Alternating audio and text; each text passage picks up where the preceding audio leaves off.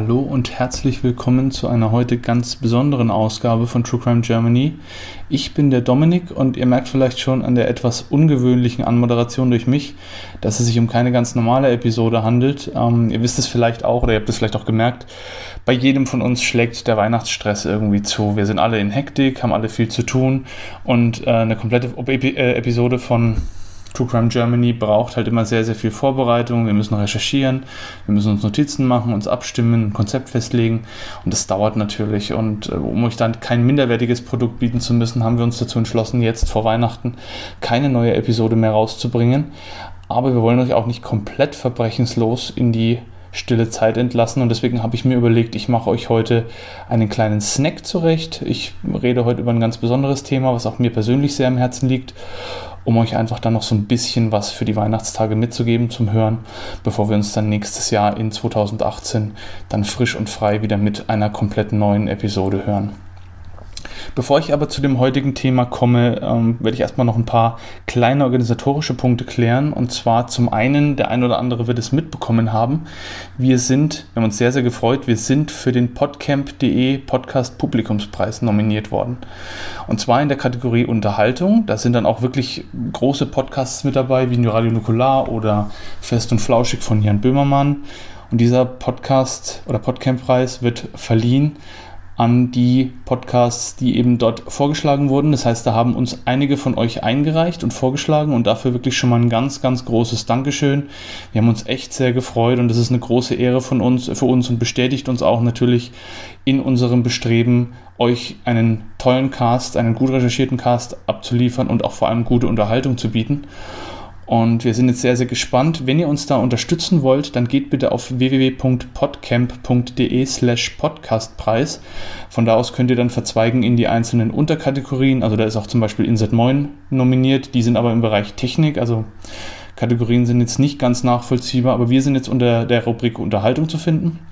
Und da könnt ihr euch natürlich ähm, verewigen, indem ihr uns eure Stimme gebt. Das würde uns sehr, sehr freuen. Der Gewinner bekommt dann auch, soweit ich das mitbekommen habe, einen kleinen Preis. Das aber nur am Rande. Wir freuen uns, wie gesagt, schon sehr über die Nominierung und es motiviert uns auch im nächsten Jahr für euch wieder gut abzuliefern und euch und eure Podcatcher weiterhin mit schönen Episoden zu versorgen. Der andere Punkt ist ein bisschen spannender noch als der erste. Und zwar, wir können noch nicht allzu viel verraten, aber es kann gut möglich sein, dass wir im nächsten Jahr, bereits im Januar oder Februar, ein tolles kleines neues Projekt für euch haben. Ich will noch nicht zu viel verraten, nur so viel. Wir haben uns mit einem Fernsehsender hingesetzt bezüglich einer Kooperation zum Thema Verbrechen. Ich kann leider, wie gesagt, noch nichts Konkretes sagen, weil es gibt auch noch nichts, was spruchreif wäre. Aber sobald es da Neuigkeiten gibt, die wir euch präsentieren können, dann tun wir das natürlich über die bekannten Kanäle, über unseren Blog oder über Twitter at truecrimeger.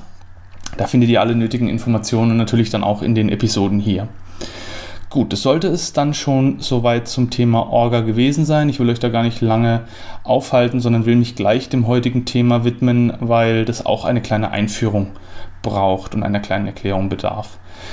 Vielleicht hat sich der ein oder andere von euch schon mal gefragt, warum wir uns bislang, bis auf vielleicht ein paar Streifungen in den letzten Episoden oder in den vergangenen Episoden, noch nicht zum Thema Holocaust und Drittes Reich geäußert haben. Weil es ist ja einfach nur mal das größte Verbrechen in der deutschen Geschichte und da liegt natürlich nahe, dass ein Verbrechenspodcast auch mal über dieses Thema spricht. Wir haben uns das schon durch den Kopf gehen lassen, aber natürlich, es ist ein sehr, sehr komplexes, vielschichtiges Thema, ein sehr schwieriges Thema und ein Thema, dem man unmöglich mit einer einzigen Episode gerecht wird, nicht mal mit einem Mehrteiler. Also es ist nahezu unmöglich, dem in einem Podcast-Format allumfänglich gerecht zu werden in seiner ganzen Tragweite.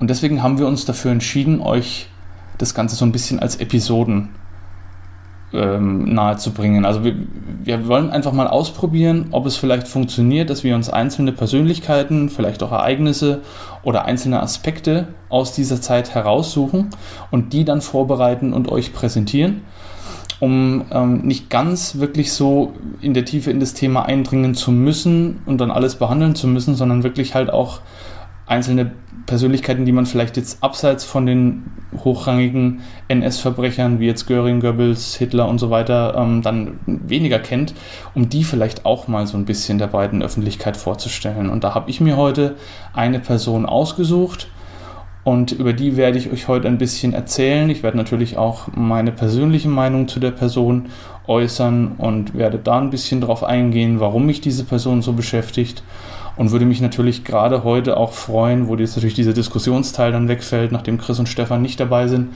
wenn ihr da vielleicht ein bisschen Feedback geben könntet über die üblichen Kanäle und ein bisschen berichten könntet, wie ihr die Sache seht, wie ihr zu der Person steht, wenn ihr euch damit schon beschäftigt habt. Das würde mich sehr, sehr freuen. Okay, die Rede ist von Julius Streicher. Julius Streicher ist eine fränkische Persönlichkeit gewesen und ist mir als Franke natürlich deswegen auch irgendwo näher und, und vertrauter als ähm, vielleicht andere Persönlichkeiten aus der Zeit. Julius Streicher war seines Zeichens ähm, ein NS-Politiker, er war Mitglied der NSDAP, er war Gauleiter von Franken und seine wichtigste Rolle, meines Erachtens wichtigste Rolle war, er war der äh, Publizist, der Besitzer und der äh, Herausgeber des Stürmers. Der Stürmer war ein antisemitisches Hetzblatt, was die Propaganda im Dritten Reich sehr, sehr stark geprägt hat, wenn nicht sogar mitbestimmt hat. Aber da kommen wir natürlich dann auch noch dazu. Zunächst mal möchte ich euch ein paar kleine Infos geben zu der Person Julius Streichers, aber ich will da auch nicht so im Detail drauf eingehen, weil mein Fokus soll heute auf seiner Arbeit während der 30er und, und bis, zum, bis zum Ende der 30er Jahre liegen, sprich auf seiner Arbeit, äh, die er für die Propaganda des Dritten Reiches dann geleistet hat. Julius Streicher wurde geboren am 12. Februar 1885 in der Nähe von Augsburg als Sohn eines Volksschullehrers. Er war eines von neun Kindern, das dieser mit seiner Frau hatte. Und Julius Streicher hat nach seiner schulischen Ausbildung dann auch den Weg des Lehrers eingeschlagen. Damals war es noch üblicher als heute, dass eben Sprösslinge von von ähm, äh, Lehrern oder von Leuten in hohen Ämtern oder so Pfarrern und sowas, dass die eben dann wie automatisch schon denselben Berufsweg auch einschlagen. Dafür hat sich auch Streicher entschieden. Und bereits in seiner Zeit als Volksschullehrer ist er mehrfach aufgefallen als jähzornig, als aggressiv. Er galt als sehr ähm, unflätig und ordinär. Also das waren alles Eigenschaften, die er bereits in der damaligen Zeit besaß und die dann auch sein Erscheinungsbild im Dritten Reich entscheidend prägen sollten in der Zukunft. Diesen Lehrberuf hat er dann bis 1909 in der Nähe von Augsburg ausgeübt, wo er geboren wurde und hat sich dann aber in dem Jahr nach Nürnberg versetzen lassen und 1913 äh, dann auch geheiratet und zwei Söhne bekommen.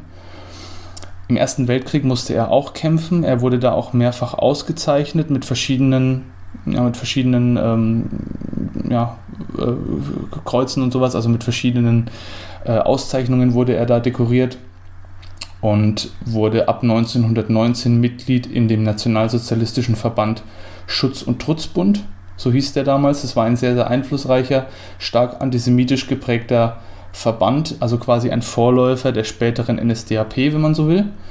1920 wandelte sich das Ganze dann auch um in eine Mitgliedschaft in der Deutsch-Sozialistischen Partei. Da wurde er noch im selben Jahr Reichsvorstand, also er hat sich da Stück für Stück nach oben gearbeitet, alles noch während seiner Lehrertätigkeit. Und nach seiner Teilnahme am Hitler-Ludendorff-Putsch 1923 wurde er dann endgültig auch vom Schuldienst als nicht mehr tragbar eingestuft und wurde dann auch von diesem Dienst suspendiert. Er war dann nicht mehr als Lehrer tätig und er hat auch bis zu seinem Tode keine neue Tätigkeit mehr aufgenommen. Er war dann ausschließlich politisch aktiv in der kommenden Zeit. Julius Streicher hat als alter Kämpfer an der Seite von Hitler natürlich immer eine Sonderposition gehabt. Also Hitler hatte ja Zeit seines Lebens ein sehr großes Herz für die alte Kampfgarde, für die Leute, die mit ihm gekämpft haben in den Straßen, für die Leute, die zu ihm gestanden hatten in der schweren Zeit. Und diese Leute haben auch immer bestimmte Privilegien genossen, die oftmals anderen nicht so lang verdienten Kämpfern in Anführungszeichen vorbehalten blieben oder vorenthalten blieben. Und da war eben Julius Streicher auch einer davon. Er sah sich selbst auch als, da hat er sich später dann auch bezeichnet als Frankenführer. Also er blieb in Nürnberg wohnen und wurde dann von Hitler ähm, ab 1925 zum Gauleiter von Mittelfranken und später auch von Ganzfranken ernannt. Und hat diese Position genossen und in vollen Zügen ausgekostet. Also er war nicht nur der, der Führer von Nürnberg, wenn man so will, von seinem Haupt, von seiner Stadt seines Hauptwirkens, sondern auch von ganz Franken komplett. Und ähm, ja, es ist immer nur, oder, oder Streicher kann nur in, in der Gesamtheit betrachtet werden, eben als diese Persönlichkeit. Und er war halt schon von von den Anfangstagen an von einem sehr, sehr starken Geltungsdrang, was das angeht, auch geprägt. Das hat man ihm auch angemerkt. Er, er, sah sich ja eben selbst als Schlüsselfigur. Er sah sich dann, das hat er dann auch in den Prozessen bei seiner Verurteilung mehrfach betont, er sah sich da irgendwo auch als von der, von der Fügung und vom Schicksal geküsst, so ähnlich wie eben auch Adolf Hitler und sah sich da so irgendwie als Befreier des deutschen Volkes gegen die fremdrassige Brut und gegen die Verschmutzung reinrassigen Blutes und diese ganze, dieser ganze Rassenwahn war in ihm schon von Anfang an sehr, sehr äh, präsent. Und er hat sich dann von seiner Tätigkeit als Lehrer hinweg immer weiterentwickelt zu einem politischen Aktivisten, der dann 1923 ein Hetzblatt namens Der Stürmer gegründet hat. Der Stürmer war zu Anfang ja so ein, ein, äh, ja, ein, ein, noch ein Auflehnungsblatt, da waren weniger antisemitische Inhalte als mehr so ähm, gegen die Bourgeoisie und gegen das, gegen das Bolschewistentum und das alles, was so den, den freien Geist des deutschen Mannes und der deutschen Frau zu unterdrücken versuchte nach der damaligen Ideologie also weniger antisemitisch geprägt, aber natürlich dann mit der Machtergreifung Hitlers 1933 und mit dem Erstarken der nationalsozialistischen Deutschen Arbeiterpartei hat sich das natürlich immer weiter in eine andere Richtung entwickelt. Und somit hat Streicher immer mehr an Macht gewonnen und hat dann auch sein Kampfblatt sukzessive umgewandelt in ein widerwärtiges pornografisches Pamphlet, das eigentlich nur den Zweck hatte, gegen das jüdische Volk zu hetzen und eigentlich alles vorzubereiten, was dann in den späteren Kriegsjahren äh, hinter den Grenzen und hinter den verschlossenen Türen der Konzentrationslager und der Vernichtungslager geschehen ist. Da kommen wir dann auch noch dazu. Das ist ein sehr strittiges Thema, aber das ist meines Erachtens auch der wichtigste Punkt.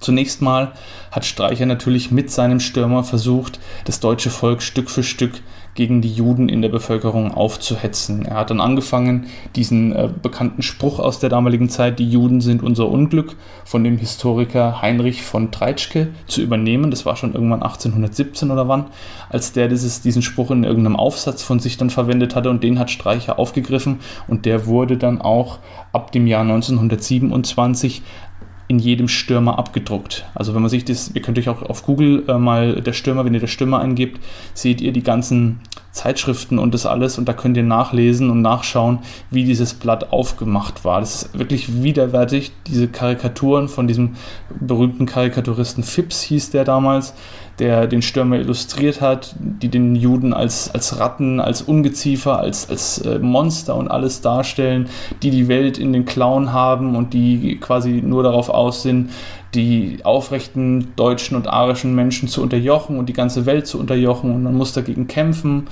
Und ähm, das ist einfach nur absolut widerlich. Er hat auch wirklich von nichts zurückgeschreckt, Streicher zur damaligen Zeit. Ähm, der Stürmer war immer untertitelt mit Deutsches Wochenblatt zum Kampfe um die Wahrheit. Also allein das zeigt schon die Schizophrenie. Dann gab es darunter so äh, furchtbare Überschriften wie vom Juden beherrscht mit so einem widerlichen Bild darunter. Äh, wer ist der Feind? Da war dann auch ein Bild von einem Juden. Dann äh, stand da drin Sturm über Juda, äh, Weltverschwörer, Skandal. Ähm, Deutschjuden, Bauernfreund und so weiter. Da wurden dann auch wirklich bewusst Leute denunziert in diesem Blatt. Da gab es dann einen, eine Rubrik, die hieß Der Pranger. Und in der wurden dann Leute denunziert, die beispielsweise in jüdischen Geschäften eingekauft hatten oder die sich mit Juden herumgetrieben hatten, wie es damals hieß. Ähm, und das war, war alles ein wichtiger Teil dieses Blattes, das nur dazu da war, zu hetzen Hass zu verbreiten, Angst zu schüren in der Bevölkerung, Verunsicherung zu säen. Also wirklich von vornherein ein Machwerk des Bösen, so kann man es wirklich ausdrücken. Es klingt zwar kitschig, aber es, es war nichts anderes.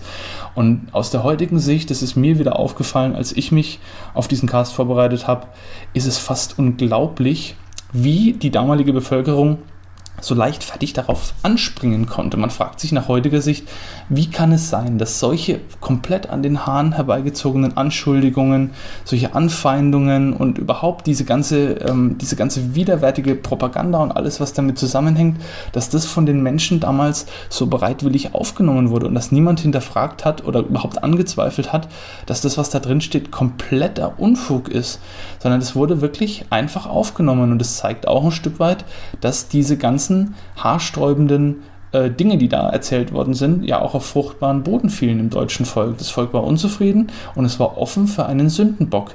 Und Streicher hat ja auch bewusst mit diesem Blatt die niederen, ich nenne es jetzt einfach mal überspitzt, die niederen äh, Bevölkerungsschichten angesprochen, also die Arbeiter, die Leute, die halt wirklich vielleicht jetzt ähm, nicht so wirklich viel nachdenken möchten, sondern die halt froh sind, wenn sie ihren eigenen Unmut auf einen Sündenbock projizieren können, der ihnen serviert wird. Und da war natürlich der Jude ein gefundenes Fressen. Und genau in diesen, in diese, in dieses äh, fruchtbare, diesen fruchtbaren Boden ließ Streicher äh, seine Saat des Hasses fallen mit dem Blatt. Und die ist natürlich aufgegangen. Und äh, über Jahre hinweg, der Stürmer blieb bis, zu, bis zum Ende seiner, äh, ja, seines Lebens eigentlich im Besitz von Julius Streicher, bis zum Ende des Krieges behielt er ihn. Und er wurde auch durch dieses Blatt zum mehrfachen Millionär. Die Auflage hat 1938 mit 500.000 Exemplaren ihren Höhepunkt erreicht. Also man sieht allein daran schon, wie verbreitet der Stürmer war. Es gab dann auch wirklich prominente Werbung mit absolut haarsträubenden und widerlichen ähm, Sprüchen, die dann da drauf gedruckt waren. Da war dann zum Beispiel sowas wie, Zitat, ein Jud und eine Laus ist wie die Pest im Haus. Oder ähm, was auch der Titel von einem Kinderbuch war, das war ein Kinderbuch, was eine 21-Jährige damals illustriert und verfasst hat. Trau keinem Fuchs auf grüner Heid und keinem Jud bei seinem Eid. So wurde dieses Kinderbuch genannt. Und daran sieht man schon, wie, wie vergiftet das deutsche Volk von dieser Propaganda war und wie offen die die auch empfangen haben. Und solche Sprüche gab es halt immer wieder. Und wie gesagt, ähm, die Denunziation, die Denunziation war ein Thema, dann Pornografie war ein wichtiges Thema, was Julius Streicher äh, Zeit des Stürmers eigentlich instrumentalisiert hat, um den Juden als Sexbesessenen oder die, die jüdische Bevölkerung als Sexbesessenen, als total ähm, degenerierten Widerling zu beschreiben, der sich an Kindern vergreift, an deutschen Frauen, der Rassenschande in Anführungszeichen betreibt, jemanden, der absolut keinerlei Wertschätzung hat für äh, menschliches Leben. Und was ich so faszinierend finde, genau diese Eigenschaften, die Streicher bei dem Juden versucht hat in der Bevölkerung zu sehen oder bei den Juden zu sehen, ähm, die brachte er selber mit. Streicher selber war unflätig, er war übergriffig, er hat äh, offen Frauen belästigt in der Öffentlichkeit, er wusste sich nicht zu benehmen, er ist ausfällig geworden, hat rumgeschrien, er war einfach ein, ein durch und durch schlechter und ab, und ja, abartiger Mensch. Und genau das hat er versucht, dem jüdischen Volk in die Schuhe zu schieben. Und darauf, darauf fußte ja auch damals ein großer Teil der Propaganda, dass abgelenkt wurde von den eigenen Fehlern und von den eigenen Unzulänglichkeiten. Die Moral, die oft verlangt wurde, wurde selbst nicht erbracht, aber das wurde kaschiert, indem man halt einfach für alles äh, den Juden die Schuld gegeben hat. Und da hat Streicher wirklich einen großen Anteil an diesem Gedankengut und an dieser Geisteshaltung, die dann im deutschen Volk herrschte. Und ähm, diese pornografischen Inhalte, die dann auch waren, oder diese gewalttätigen Inhalte, die appellierten natürlich an die niederen Instinkte im Menschen und damit erreichte man auch jeden, nicht die Gelehrten, aber halt die Leute, die auf sowas ansprangen und die für sowas empfänglich waren und niemand anderen hätte man auch damit überzeugen können. Vielen war auch der Stürmer gerade am Anfang in den frühen Jahren zu extrem und das hat dann natürlich logischerweise dazu geführt, dass sich Streicher auch Feinde gemacht hat innerhalb der NSDAP, auch hochrangige Feinde, die der Meinung waren, dass er eben für die Bewegung, wie es damals immer hieß, und für, das, äh, für die Sache, für die man gekämpft hat, für die nationalsozialistische Gedanken, für den nationalsozialistischen Gedanken, eben nicht mehr tragbar war. Und die ganze Zeit über hat ihn eigentlich nur äh, die Protektion Hitlers von dem Absturz bewahrt. Also Hitler hatte seine, hat seine Hand über ihn gehalten, er hat ihn als wichtiges Propagandainstrument gesehen. Also er war natürlich kein Menschenfreund, sondern für ihn war halt Streicher eine, ein Sprachrohr zum einen an die niederen Massen Und natürlich zum anderen, das darf man nicht vergessen, auch eine wichtige Rechtfertigung, weil er hatte immer Streicher und dessen Gefolgsleute, die dann wirklich marodierend durch die Straßen gezogen sind. Unter Streichers Gauleitung wurden in Nürnberg teilweise Juden äh, noch bevor die, die wirkliche Verfolgung, die offizielle Verfolgung, die, ähm, die, äh, ja, die, die ähm, autorisierte Verfolgung durch die Regierung dann begonnen hat, wurden da Juden teilweise zusammengetrieben in Nürnberg, wurden dann geschlagen, gequält. Das hat er dann damals noch vertuscht. Aber das geschah alles unter Julius Streichers Gauleitung. Auch die Pogrome, die dann passiert sind, der Abriss der Hauptsynagoge in Nürnberg, das hat alles Streicher initiiert. Und vielen Parteifunktionären war das damals zu extrem. Er galt dann als schädlich und als unflätig. Da gab es dann auch Beschwerdeschreiben. Göring hat dann Anschuldigungen gebracht, dass Streicher eben Frauen vergewaltigen würde, auch ähm, äh, Frauen belästigen würde und so weiter. Und das alles hat dann schlussendlich dazu geführt, dass an Hitler immer wieder der Wunsch herangetragen wurde, äh, er möge Streicher seine Ämter entheben. Streicher war ja einer der mächtigsten Personen in Franken und er war auch sehr, sehr oft mit Hitler dann ähm, zu sehen. Und was ihm letztlich das Genick gebrochen hat, war eine Korruptionsaffäre, die dann aufge aufgedeckt wurde, dass eben bei der Enteignung der Nürnberger Juden und der fränkischen Juden sehr, sehr häufig liquidierte Gewinne, also halt äh, Werte, Sachwerte oder monetäre Werte verschwunden sind. Und die hat Streicher entweder in die eigene Tasche gesteckt oder halt seinen, seinen Untergebenen zugeschustert. Und das wurde dann irgendwann aufgedeckt. Dann wurde am 12. November 1938 eine Untersuchungskommission ins Leben gerufen und die hat dann festgestellt, dass eben, ja, es wurde damals genannt, ein Wespennest von Korruption sich gebildet hatte um Streicher. Da wurde dann reingestochen mit aller Macht und letztlich wurde dann aufgedeckt, dass er faktisch die Juden ausgeraubt und ermordet hatte damals, aber das war natürlich nicht das Schlimme, sondern das Schlimme war, dass er sich an einem Reichtum bereichert hat, der ihm eigentlich nach NS-Gedanken nicht zustand, sondern eben dem Reich, dem Führer der Bewegung hätte zufließen müssen. Und das war natürlich nicht tragbar. Und dann eben kamen die Berichte über äh, andere Vergehen, über Abartigkeiten, über Raffgier und äh, aggressives Verhalten und so weiter. Und das alles hat dann dazu geführt, dass er selbst ähm, als engster Kämpfer oder als einer der engeren Vertrauten von Hitlers dann dessen Protektion verloren hat und schlussendlich alle seine Ämter enthoben wurde. 1940 war das. Und ab dem Zeitpunkt hatte er tatsächlich nichts mehr, was aus politischer Sicht nichts mehr mit dem weiteren Verlauf in Deutschland zu tun. Er hat sich dann zurückgezogen auf sein Landgut bei Kadolsburg, also ich hatte es vorhin schon erwähnt, der Stürmer hat ihn zum mehrfachen Millionär gemacht und diese Millionen hat er dann natürlich mitgenommen. Er durfte dann auch auf Anordnung Hitlers nicht nur den Stürmer und die Rechte am Stürmer behalten, sondern er hat dann auch weiter sich Gauleiter nennen dürfen. Er durfte die Uniform behalten und weiterhin tragen. Das waren alles sehr, sehr hohe Ehren, die er nur aufgrund direkten Geheißes von Hitler dann äh, zugestanden bekam. Und da hat er dann bis zum Kriegsende gelebt. Also auch das finde ich faszinierend. Ähm, man erkennt da eine klare Trennung, als für Hitler der Polenfeldzug dann interessant wurde oder wichtig wurde 1939, 1940 und als der Krieg begonnen hat, dann ließ er Streicher fallen, weil Streicher hatte ausgedient. Streicher war ein propagandistisches Instrument, welches bis zu diesem Zeitpunkt gut funktioniert hatte und dann halt einfach wirklich ja, seine Wichtigkeit verlor und natürlich auch nicht mehr tragbar war durch die genannten Ereignisse und dann hat Hitler ihn mehr oder weniger sanft fallen lassen und konnte dann letztlich das zu Ende bringen, was Streicher in seiner Propaganda ja schon angekündigt hatte. Man muss dazu auch wissen, dass als die Nürnberger Gesetze verabschiedet wurden, also sprich die Gesetze zum Schutze des deutschen Blutes, so wurden die damals ja genannt, das, ist, das kann man sich heute nicht mehr vorstellen, aber da war wirklich der Wahn, dass die Reinheit des deutschen Blutes eben erhalten bleiben sollte durch entsprechende Gesetze, die man dann verabschiedet hat und die halt eben festgestellt haben, dass Mischehen, sogenannte Mischehen zwischen äh, jüdisch, äh, also zwischen Leuten jüdischen Glaubens und Deutschen eben verboten sind. Und das hat äh, Streicher auch eben dann nochmal aufgegriffen. Und dann hat er solche Sprüche gebracht im Stürmer wie äh, der Geilheit und dem Wegeschrei zum Trutz steht deutsche Rasse unter höherem Schutz. Und da wieder so eine widerliche Karikatur oben drüber. Und äh, sowas hat halt dann wirklich auch Wellen geschlagen und das war auch ein, ein Steckenpferd von ihm. Er hat es auch in, in Predigen oft gesagt, er hat dann an Schulen gepredigt und so weiter und hat dann da sehr, sehr oft auch ähm, über die deutsche Blutreinheit und sowas dann ähm, da äh, irgendwas zusammengefaselt und Leute, die da aus dem Ausland dabei waren, da war dann zum Beispiel ein, so ein amerikanischer Austauschstudent dabei, der das auch alles hochgradig abartig fand und der äh, überhaupt nicht verstehen konnte, warum dieser Mann so eine Faszination genoss oder so eine, so eine Aufmerksamkeit da genoss.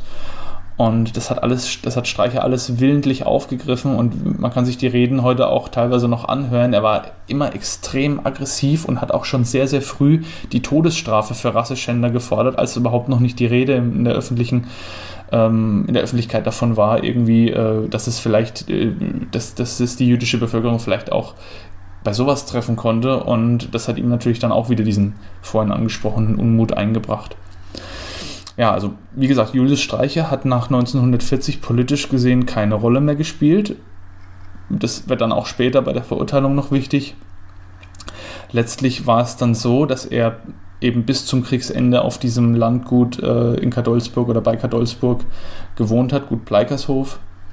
Und 1945, als Deutschland dann den Krieg verlor und besetzt wurde von den Alliierten und von Russland, hat ein amerikanischer Offizier einen Hinweis aus, aus der Bevölkerung bekommen, dass eben auf diesem Landgut ein hochrangiger Nationalsozialist sein Versteck hatte. Und dem ist er dann gefolgt, er ist dann hingegangen und ähm, wurde eben, er traf dann eben auf Streicher, der sich dann äußerlich auch verändert hatte. Er hatte sich ein Vollbart wachsen lassen und hat diesen dann auch auf die Ähnlichkeit mit eben dem Besagten angesprochen und daraufhin gab sich Streicher zu erkennen und wurde dann entsprechend verhaftet und wurde dann als einer der Hauptkriegsverbrecher auch in den berühmten Nürnberger Prozessen angeklagt, ein Jahr später.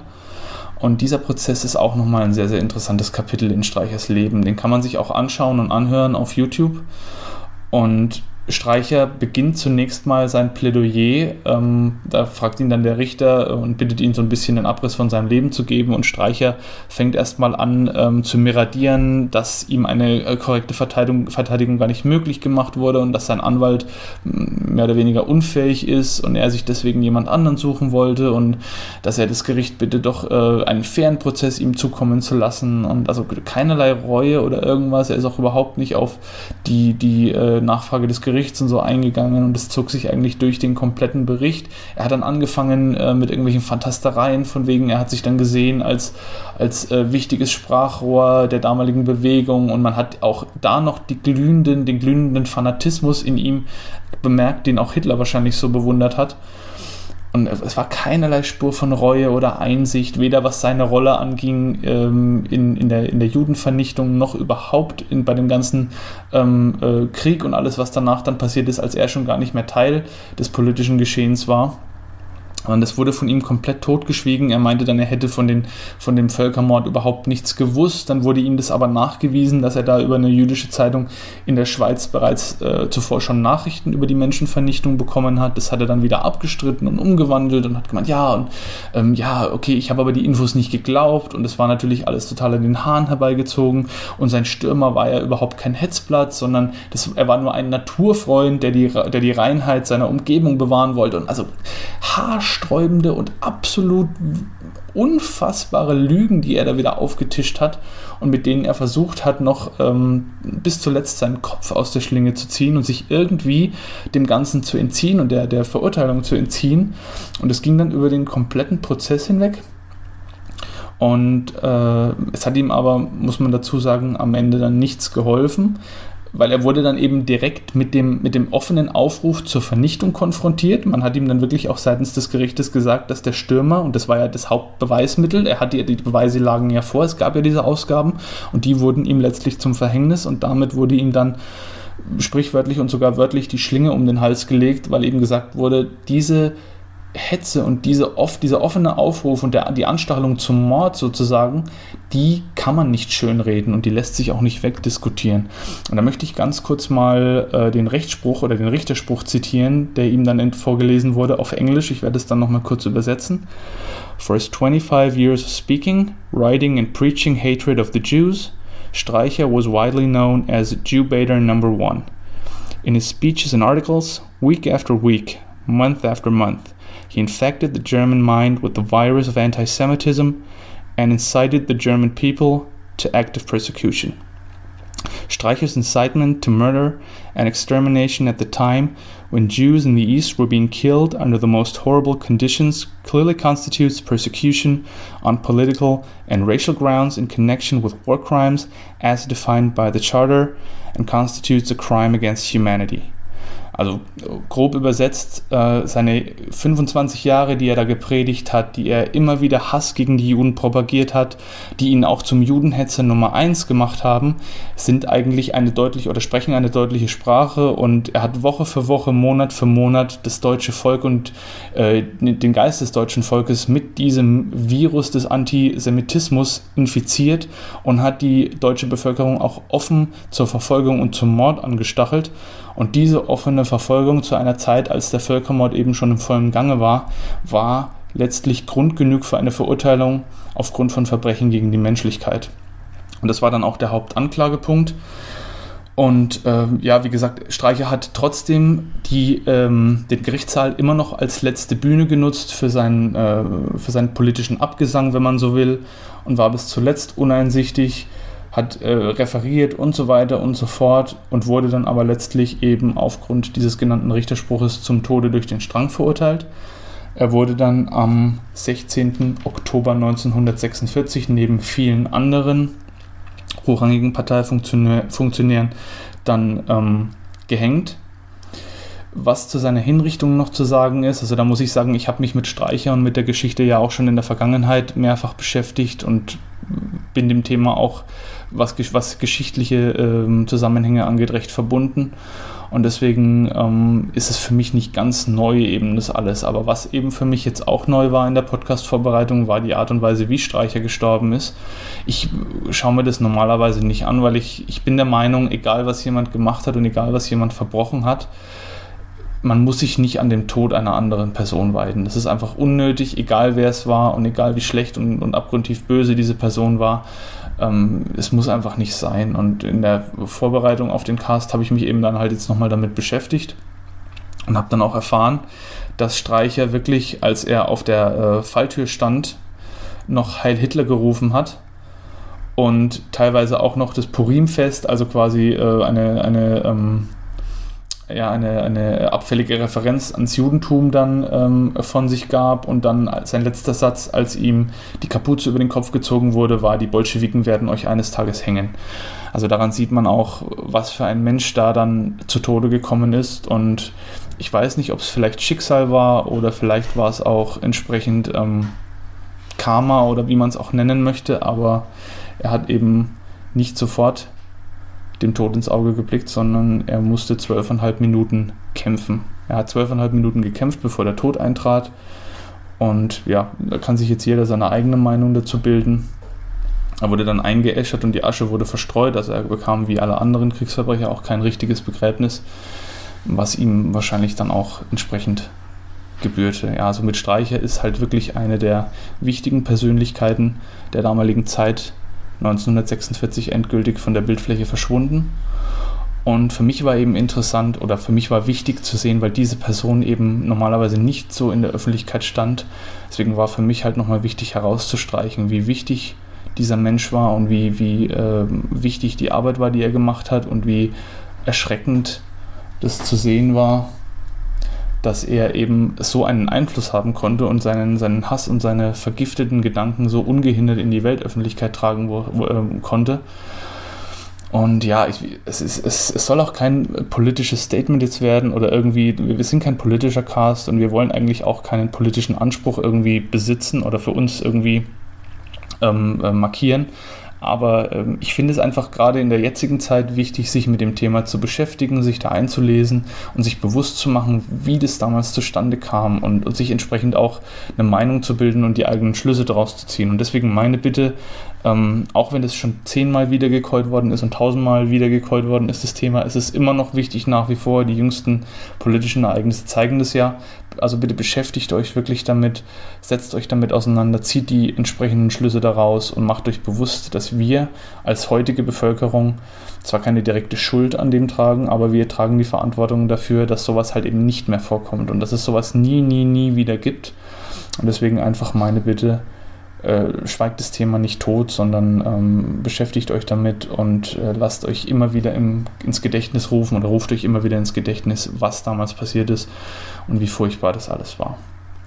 Okay, das sollte es für die heutige Episode gewesen sein. Wie gesagt, ich würde mich freuen, wenn ihr vielleicht äh, auch zu diesem neuen kleinen Sonderformat mal ein Feedback geben könntet. Wie hat euch das gefallen? Ich, mir ist bewusst, es fehlt halt der Diskussionsteil, was ja auch immer ein großer Teil von unserem Cast ist. Aber wir haben gedacht, wir probieren es einfach mal. Die nächsten Episoden werden dann natürlich wieder mit uns allen dreien sein. Und dann werden wir vielleicht auch mal wieder ein Thema aus der entsprechenden Zeit ähm, diskutieren und ein Thema natürlich dann auch mal zu dritt behandeln, was eben aus dieser Zeit stammt. Wenn ihr daran Interesse habt, ähm, wenn euch das überhaupt nicht gefällt, bitte gebt uns da auch Rückmeldung. Ja, ansonsten ähm, möchte ich mich bedanken für ein tolles Jahr 2017, was ihr uns beschert habt, auch im Namen natürlich von Chris und von Stefan. Vielen, vielen Dank für die vielen positiven Rückmeldungen, die ihr uns gegeben habt, für die viele Zeit, die ihr uns geschenkt habt äh, in euren Podcatchern ähm, und für das, für, den vielen, für das viele Lob und den Zuspruch, den wir auch bekommen haben. Uns hat es wirklich sehr, sehr viel bedeutet und hat uns auch gezeigt, dass wir da wirklich in eine Nische ähm, gefunden haben und uns da wirklich auch für uns wohl einen guten Weg gefunden haben. Und ja, es bleibt mir eigentlich nur noch, euch im Namen von uns allen dreien ein wunderschönes Weihnachtsfest zu wünschen, eine hoffentlich etwas ruhigere Zeit im Kreise der lieben Menschen, die ihr um euch herum habt, ein gutes und erfolgreiches und vor allem gesundes Jahr 2018.